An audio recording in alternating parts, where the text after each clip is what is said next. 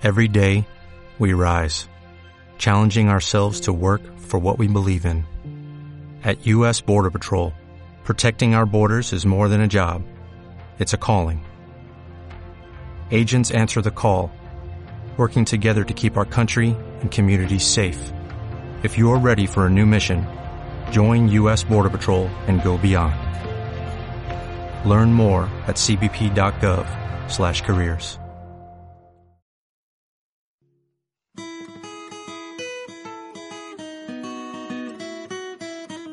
Alta Praxis, un espacio para pensar la vida cotidiana.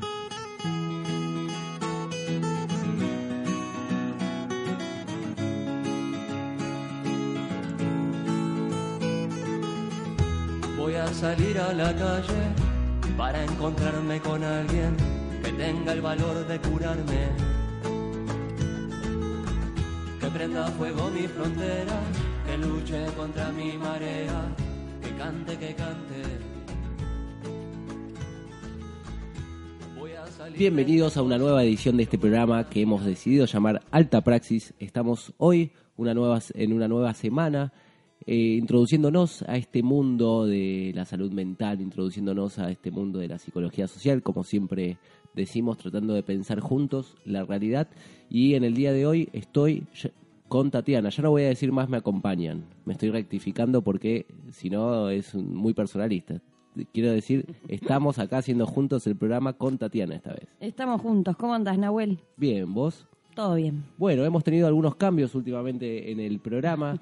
Eh, pedimos disculpas a los oyentes, pero lo hacemos siempre a pulmón, de corazón. Todos los que hacemos este programa, los que participamos de APSA, los que participan del centro de estudiantes, como es el caso de Tatiana, eh, lo hacemos a pulmón y bueno, tenemos nuestras complicaciones, por lo cual la semana pasada estuvieron las chicas, eh, otras miembros de APSA, eh, hablando sobre género, que también nosotros hoy vamos a estar hablando algunos temas del encuentro. La verdad que un programa muy interesante el de la semana pasada. Eh, ya las felicité a ellas porque me pareció un programa que, que abordó muy bien el, el tema de género, contaron todo el increíble trabajo que hicieron eh, con, las, eh, con las acompañantes a víctimas de violencia de género y la verdad que creo que es una experiencia que hay que replicar, así que lo estaremos subiendo a nuestras redes sociales. Bien, buenísimo. Bien, hecho esta introducción, en el día de hoy tenemos eh, un censo, ¿verdad, Tati? Sí, traje eh, una novedad. No estaba enterada. Yo no sé si el resto estaba enterado que se estaba llevando a cabo eh, durante estos meses el primer censo nacional de personas internadas por motivos de salud mental, eh, que ya de por sí tiene una importancia porque es la primera vez y aparte por en otro sentido porque lo encargó el gobierno de la ciudad de Buenos Aires, ¿no? Exactamente. Los datos que arroja son bastante eh, esclarecedores en algunos sentidos. Eh, esto que decía yo, de que fue organizado por el gobierno de la ciudad. Eh, y arroja también unos números. eh, se relevaron 162 instituciones entre públicas y privadas. Es solo de la ciudad de Buenos Aires, ¿verdad? Sí, es solo Ah, de la ciudad de Buenos Aires. Bien. Eh, Porque y- decíamos a- afuera del aire, decíamos 12.000 nos parece poco, pero ahora eh, entiendo que por ahí, Circunscripto. claro, circun- eh, dentro de la ciudad de Buenos Aires tiene un poquito más de lógica. Yo pensaba que era nacional. Claro, no. eh, es un censo que se, que se organizó y se llevó a cabo desde el gobierno de la ciudad. Ok. Decíamos, 12.000 personas eh, se relevaron internadas en, en distintos centros de salud mental, un promedio de 8 años de internación, eh, y de esas 12.000 personas, 6.000 personas están in- internadas en instituciones públicas, o sea, la mitad, La mitad. y el resto en instituciones privadas. Sí. Eh, la, la- el promedio de edades está entre los 37 y los 63 años, Entre los. 37 y 63, Ajá. siendo el mínimo de 7 años Ah, y el máximo de 93. Pero bueno, el promedio de 37 a 63. Y un dato que es sumamente importante es eh, la cantidad de años que permanecen internadas estas personas por motivos de salud mental. 12 años y medio de promedio de internación en instituciones públicas y 4,2 años en instituciones privadas. Es un dato altamente importante Sí. por los datos que nos tira de la situación también en lo que atañe al gobierno, ¿no? Sí, sí, porque evidentemente eh, hay patologías que, que podrían tranquilamente ser eh, primero eh, externables, pero además podrían tener una curación, por así decirlo, eh, mucho más rápida y la verdad que no se ve eso en los resultados. Claro, acá juega mucho la burocratiz- burocratización de lo que son las instituciones públicas y siendo de salud eh, me parece como un dato muy importante, ¿no? También participó de la presentación la OPS, que es la Organización Panamericana de Salud. Claro, sí es la que le dio impulso al censo. Sí, supuestamente, según las autoridades, digamos, esto fue en el marco de la ley de salud mental para eh, entender con qué situación nos encontrábamos. Es verdad que nunca se había hecho este censo.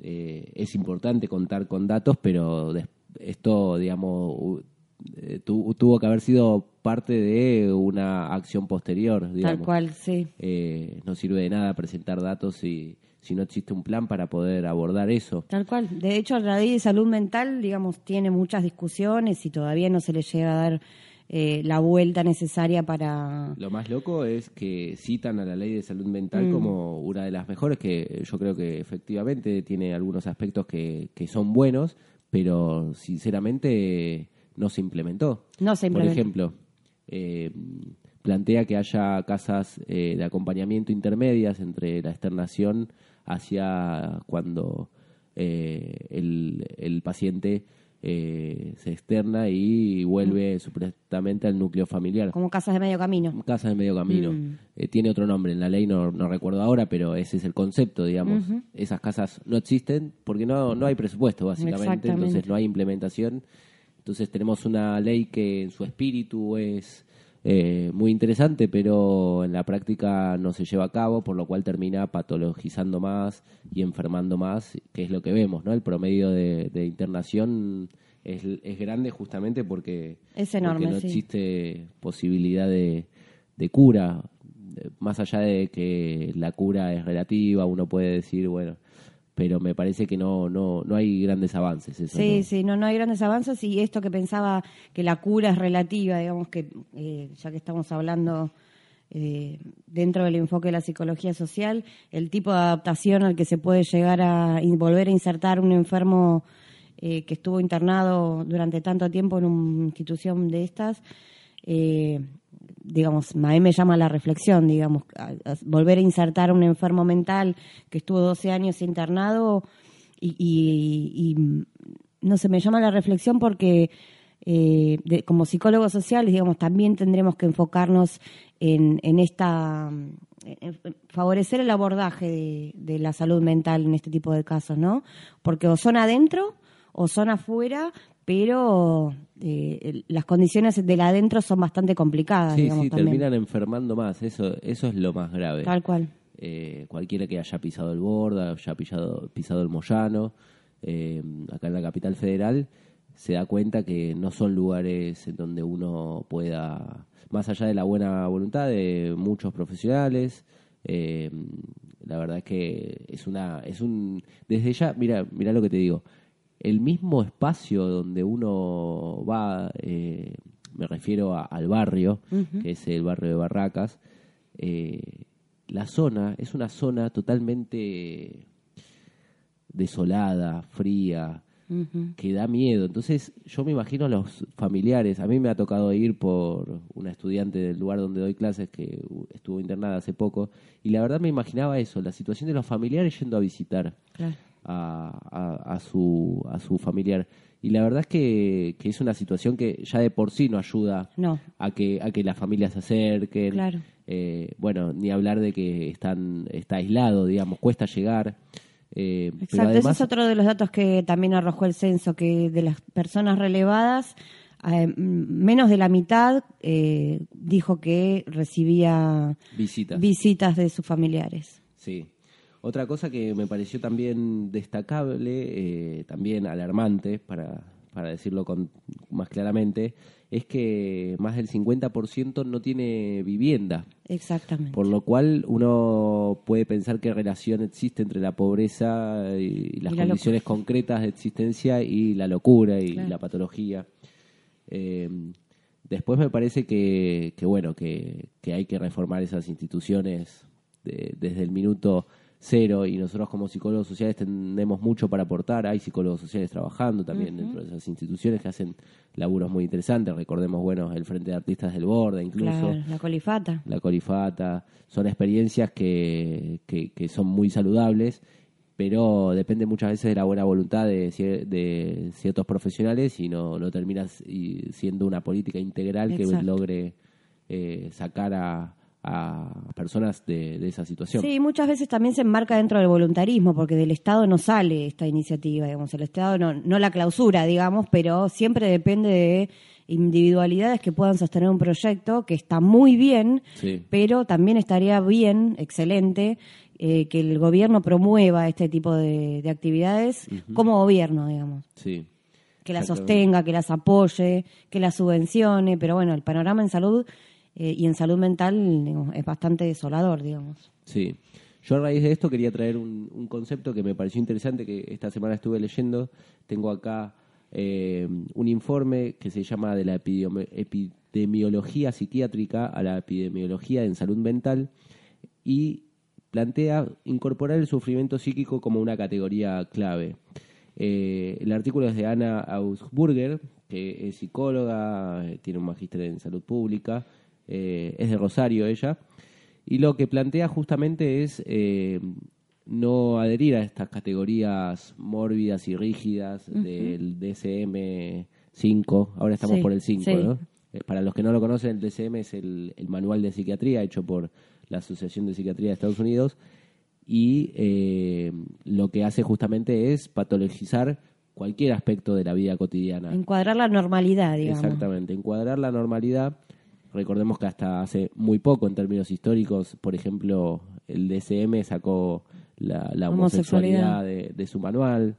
Eh, todavía creo que figura eh, las personas trans como, como enfermas mentales, lo cual me parece una aberración. Pero bueno, eh, justamente lo que plantea Augsburger es entender esto, el sufrimiento psíquico, el padecimiento que todos incluso tenemos, eh, situaciones de la vida cotidiana, eh, eh, esta, esta relación y estas cuestiones atinentes al ser y a la existencia, incorporarlas no dentro de la enfermedad mental, sino como parte de, de, la condición del ser. las condiciones del sujeto concretas. Me parece que, que, que que plantea desde una mirada más psicoanalítica, a diferencia de la, de la nuestra en psicología social, pero me parece que es interesante eh, plantearlo justamente con los datos de este censo. Sí, muchas veces también eh, en contra de estas posiciones, muchas veces positivistas, de, de negar eh, que existe el dolor, el sufrimiento y, y que esas cosas también nos permiten muchas veces la creatividad de salir adelante, de posibilitar una una adaptación activa eh, que nos permita seguir adelante en determinadas situaciones. Me parece que está bueno y que merecería una lectura, eh, o sea, nos promueve a leerlo de otra manera, ¿no? Exactamente. Bien, hasta aquí la reflexión que hemos hecho sobre el censo. Ahora nos vamos a escuchar un tema de calle 13 que se llama John el esquizofrénico. Mi nombre es John Alejandro y soy esquizofrénico. No soy nada de atractivo, mucho menos fotogénico. Mi mejor amigo es un payaso que me aconseja. Tiene ojos de rana y vive dentro de mi oreja.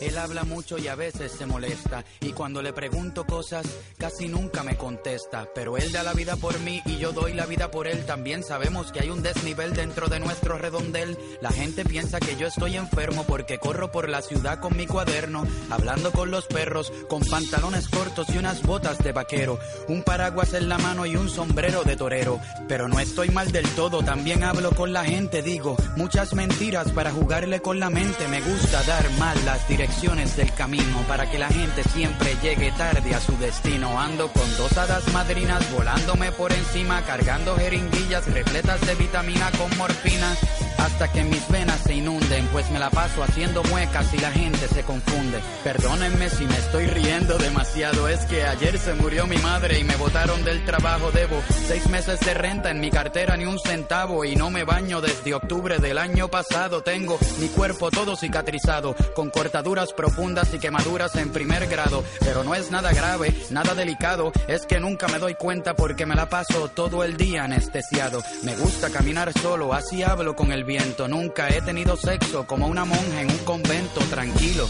aunque sé que puedo explotar de manera repentina como una mina en la Segunda Guerra Mundial. Soy un psicomaniático antisocial. Luego de saludarte me lavo las manos con jabón antibacterial. Soy un paciente mental, lo admito, pero eso no te da derecho a mirarme de reojo y a tratarme de lejitos. Ven, acércate, no te voy a hacer nada. Lo que parece sangre en mi camisa es salsa de tomate derramada. Ven, amiguito, acércate aquí. Las tijeras que traigo son para cortar el jardín. Soy un asesino en serie, como los de miniserie. Detrás de la puerta, colecciono gente muerta. Para poder matar el hambre, desayuno cereal con sangre.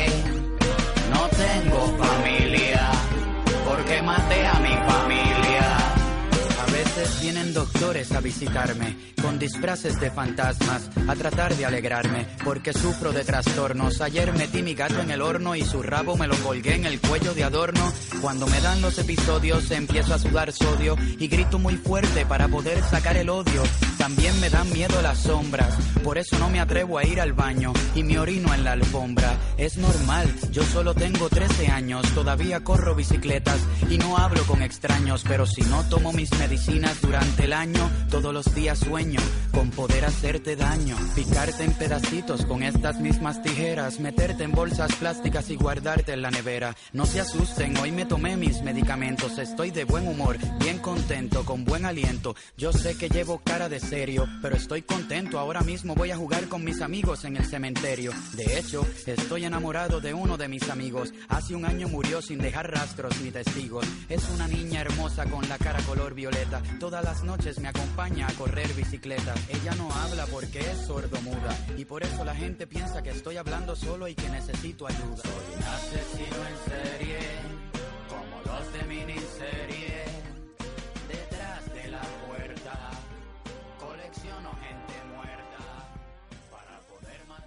Muy bien, decíamos entonces al principio del programa que teníamos también una nota sobre el Encuentro Nacional de Mujeres. Vamos a escuchar a Laura Bon, que es miembro de la comisión organizadora del 34 Encuentro Nacional que se va a realizar en la ciudad de La Plata los días 12, 13, 14 de octubre y nos va a contar justamente cómo es que se vienen organizando y demás. La nota se la hizo quién, Tati? Emilio González Larrea, Emilio González Larrea de la RAC. de la RAC, sí. de la Muy RAC. bien, vamos a escucharla a ver cómo viene el encuentro. La Plata para hablar con Laura Bon, una compañera integrante de la comisión organizadora del 34 Encuentro Nacional de Mujeres, que se va a realizar en el mes de octubre, el 12, el 13, el 14 de ese mes. Buenas tardes, Laura, gracias, Emilio, te saluda. Hola Emilio, buenas tardes. Para vos y toda la audiencia. Bueno, muchas gracias. Contanos cómo viene la preparación este, de este 34 Encuentro Nacional de Mujeres.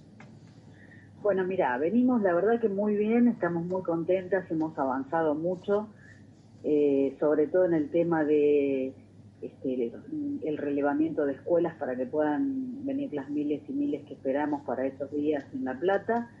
Eh, ya hay un gran porcentaje de las escuelas de La Plata, Berizo y Ensenada relevadas, con los, las actas de acuerdo firmadas, eh, por lo tanto, eso es, eh, un, gran alivio.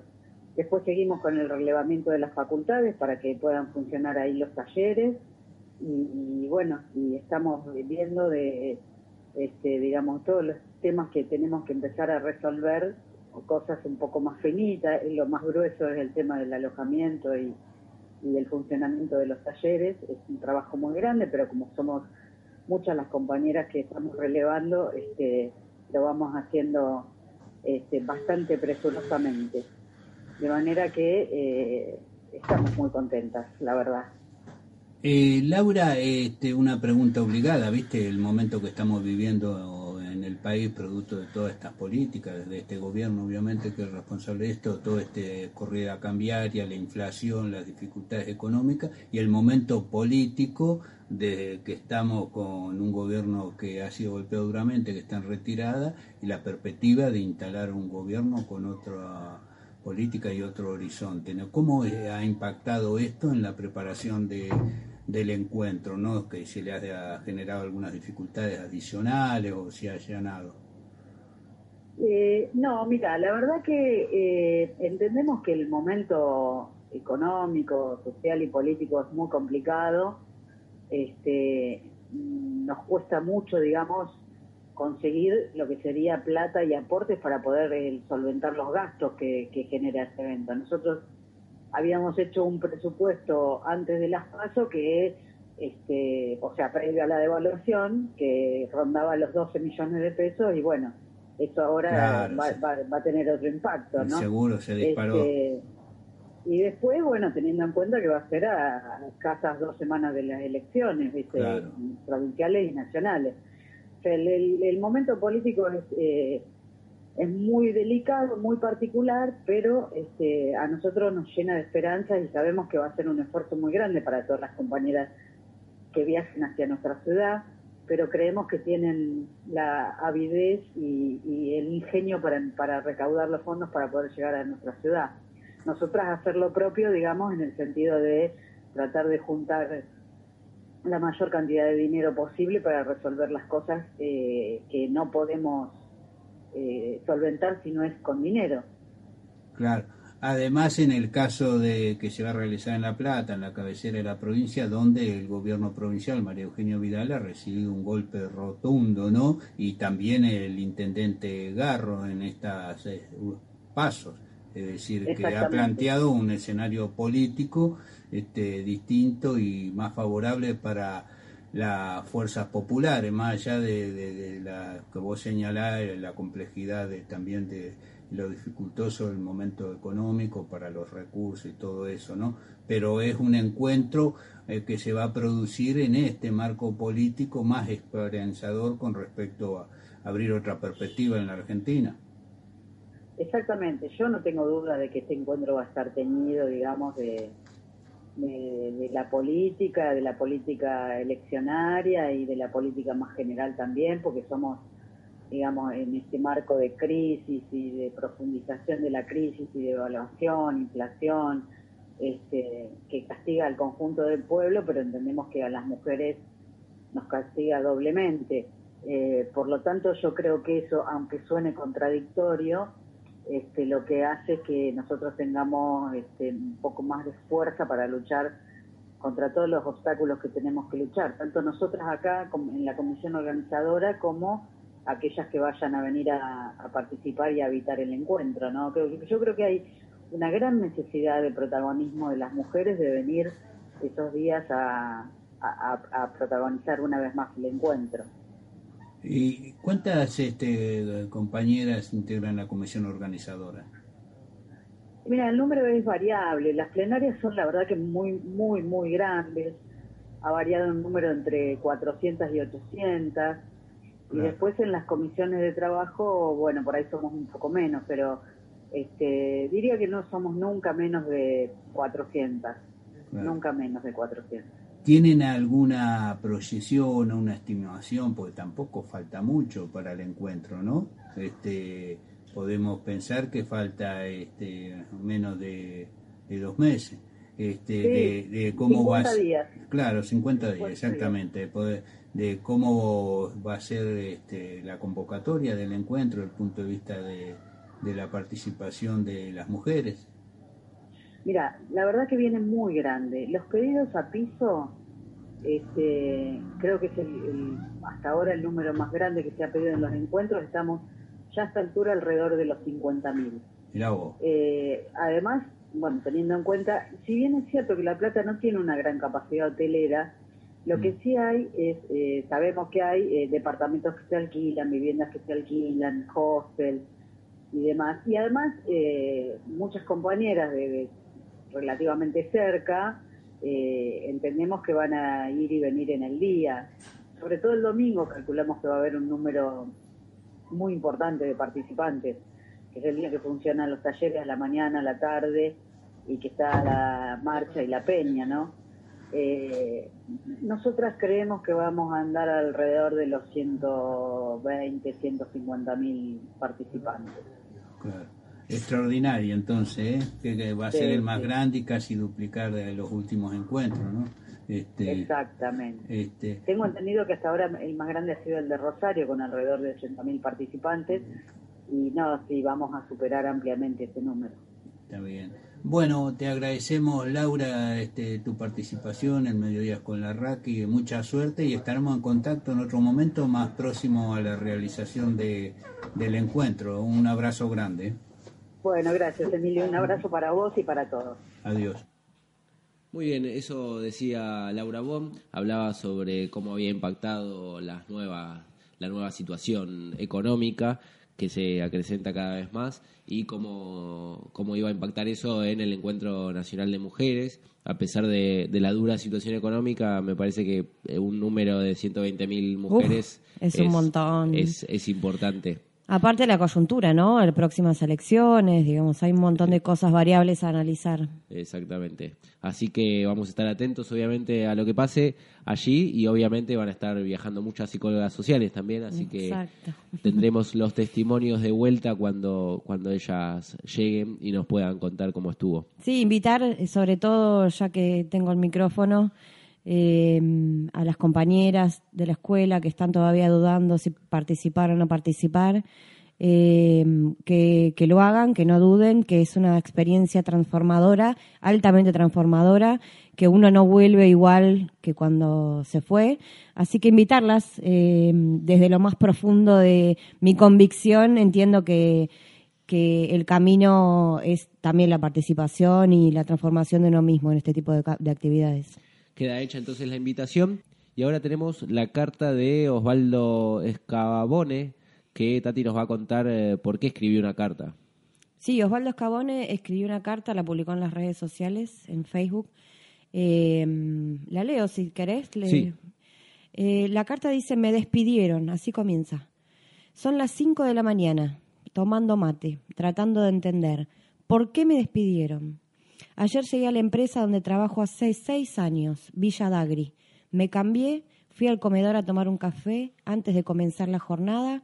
Se me acerca un compañero de vigilancia y me comunica que no entre, que el señor Alejandro García de Recursos Humanos dice que no puedo entrar. No entendía nada. Recorrí en mi cabeza toda la jornada anterior, pero no encontré nada que podría justificar una sanción, nada. Trabajé mis ocho horas a pleno como siempre. La empresa es una industria de pasta que fabrica marca propia y para marcas importantes del mercado. Como por convenio nos dan dos kilos de pasta por semana. Ante la situación que vive el país, comencé a juntar esos ravioles para llevar a comedores comunitarios con la buena colaboración de compañeros que se solidarizan, me daban lo que podían. A veces no juntaba los 20 kilos que los llevaba, cada 15 días. Había semanas que no alcanzaba a juntar lo suficiente y compraba lo que me faltaba en día, Carrefour o Coto, para completar los 20 kilos. El primer comedor fue el lucerito del barrio El Lucero de Madero y el actual es Rayito de Luz de Ciudad de Vita, un comedor que necesita mucha ayuda. Bueno, llegó el señor García, Recursos Humanos, y me comunica que por esas donaciones la empresa me despide, porque el comedor publicó una donación y se alcanza a ver la marca Carrefour, etcétera, que seguro compré algunos. Seguro voy a implementar los medios que pueda para que Carrefour, Día y Coto, donde en este último compre la, compre la marca Dagri, para preguntarles por qué hacen despedir a una persona de 62 años que compra sus productos para donar un comedor comunitario, donde muchos chicos a veces obtienen su única comida caliente del día. Estuve una hora en la puerta de la fábrica tratando de calmar mi angustia porque no podía manejar la moto en ese estado. Cuando me sentí mejor, fui a darle una novedad a Estela, mi esposa, lo más entero posible. Pero cuando vi llenarse los ojos de lágrimas de mi señora, yo también me quebré. No me arrepiento de haber tratado de ayudar con un granito de arena a compatriotas que la están pasando mal ante un gobierno insensible y, en mi caso, empresas insensibles. Agradezco a mis compañeros por ser solidarios, haber colaborado y a los que colaboran cocinando con muchas dificultades en el comedor Rayito de Luz. Osvaldo Escabone, 21 de agosto de 2019. Escalofriante, se me venía a la cabeza cuando la leías, eh, en principio esta imagen última que él describe de no poder manejar la moto durante una hora. Mm, el shock, ¿no? Eh, eh, sí, tal cual. Pero además pensaba eh, en un texto que ah, hemos eh, leído acá también, que es el de mm, Rosa Nassif sobre las nuevas formas de adaptacionismo, donde ella describe cómo el incremento de ataques de pánico y demás eh, también tiene que ver con las situaciones de despido, con las situaciones de saber si voy a pasar la tarjeta o no, y, y, digamos, y me van a dejar pasar o no, sobre estas situaciones. Y después lo perverso pensaba de las empresas, de, de las formas de comunicar aparte los despidos. Ya solo la, la situación es traumática desde ya y, de- y obviamente que injusta en este caso porque, porque bueno, alguien que, que, quiso hacer un acto de solidaridad y simplemente eh, quiso colaborar ante la, la terrible situación que, se, que vive el país, eh, eh, termina, lo terminan despidiendo. Pero además, esta cosa perversa de mandar al de seguridad, decirle que no entre, de haberlo dejado incluso cambiarse, eh, me parece que, que, que- que es terrible, que, que nosotros también, como siempre, tenemos que pensar qué situaciones son las que ayudan a la salud mental y cuáles no, y esta claramente es una de las que no. Tal cual, sí, yo pensaba en todos los dispositivos ¿no? que se pueden analizar que, que moldean la subjetividad, porque eh, una de las cosas que se pregunta él, ¿qué es lo que hice mal? Digamos, en vez de eh, pensar, digo, a ver, eh, las cosas que, que nos provoca el, el capitalismo y estos modos de pensar es que estamos haciendo lo incorrecto. digamos. Tal cual. Eh, ¿Dónde nos ponen a- el- al otro? Esto que él describe de revisar la jornada no anterior. Tal Es cual. como, eh, Algo hice, claro. Primero aparece la culpabilización, la, el, el pensar que, que es algo que habré hecho yo mal.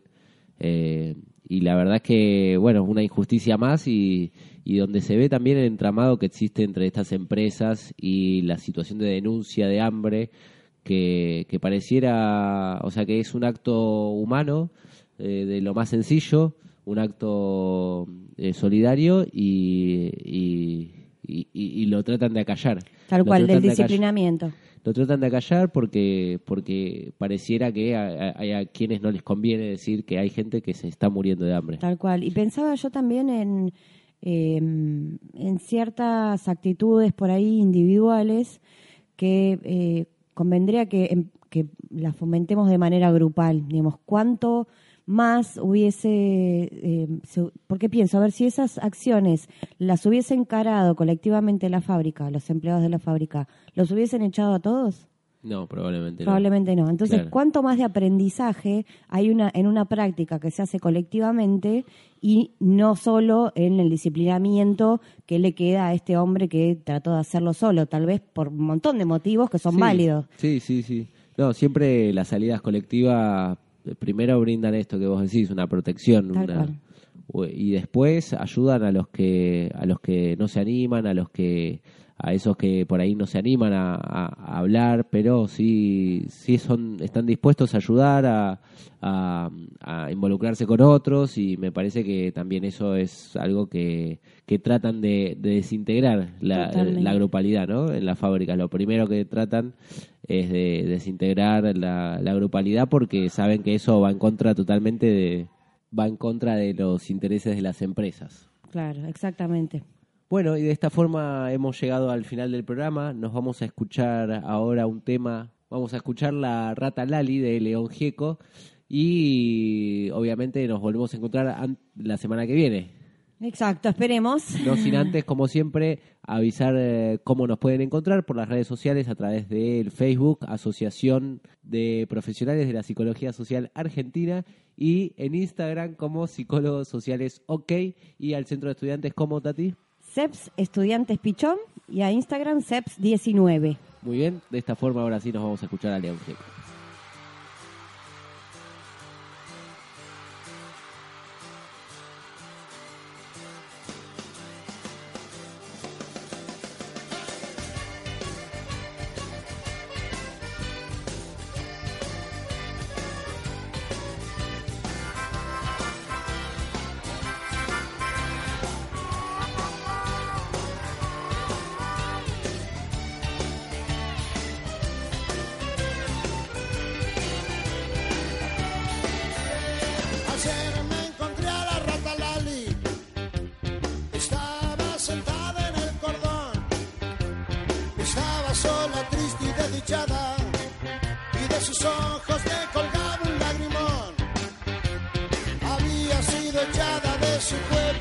Su padre gran ratón. Porque la había encontrado estimulada y acostada y acostada con Pepón. Su padre era un burgués imperialista y de la marca, de la marca Roquefort. Pepón era el líder del frente, roedor de liberación.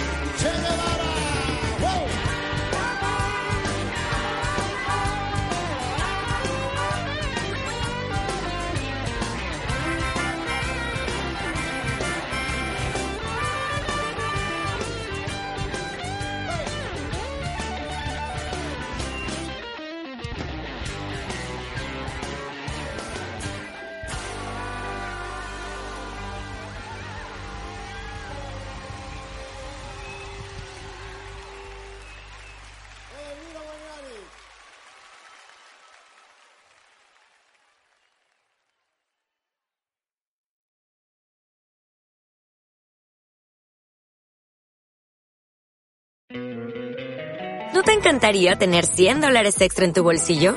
Haz que un experto bilingüe de TurboTax declare tus impuestos para el 31 de marzo y obtén 100 dólares de vuelta al instante.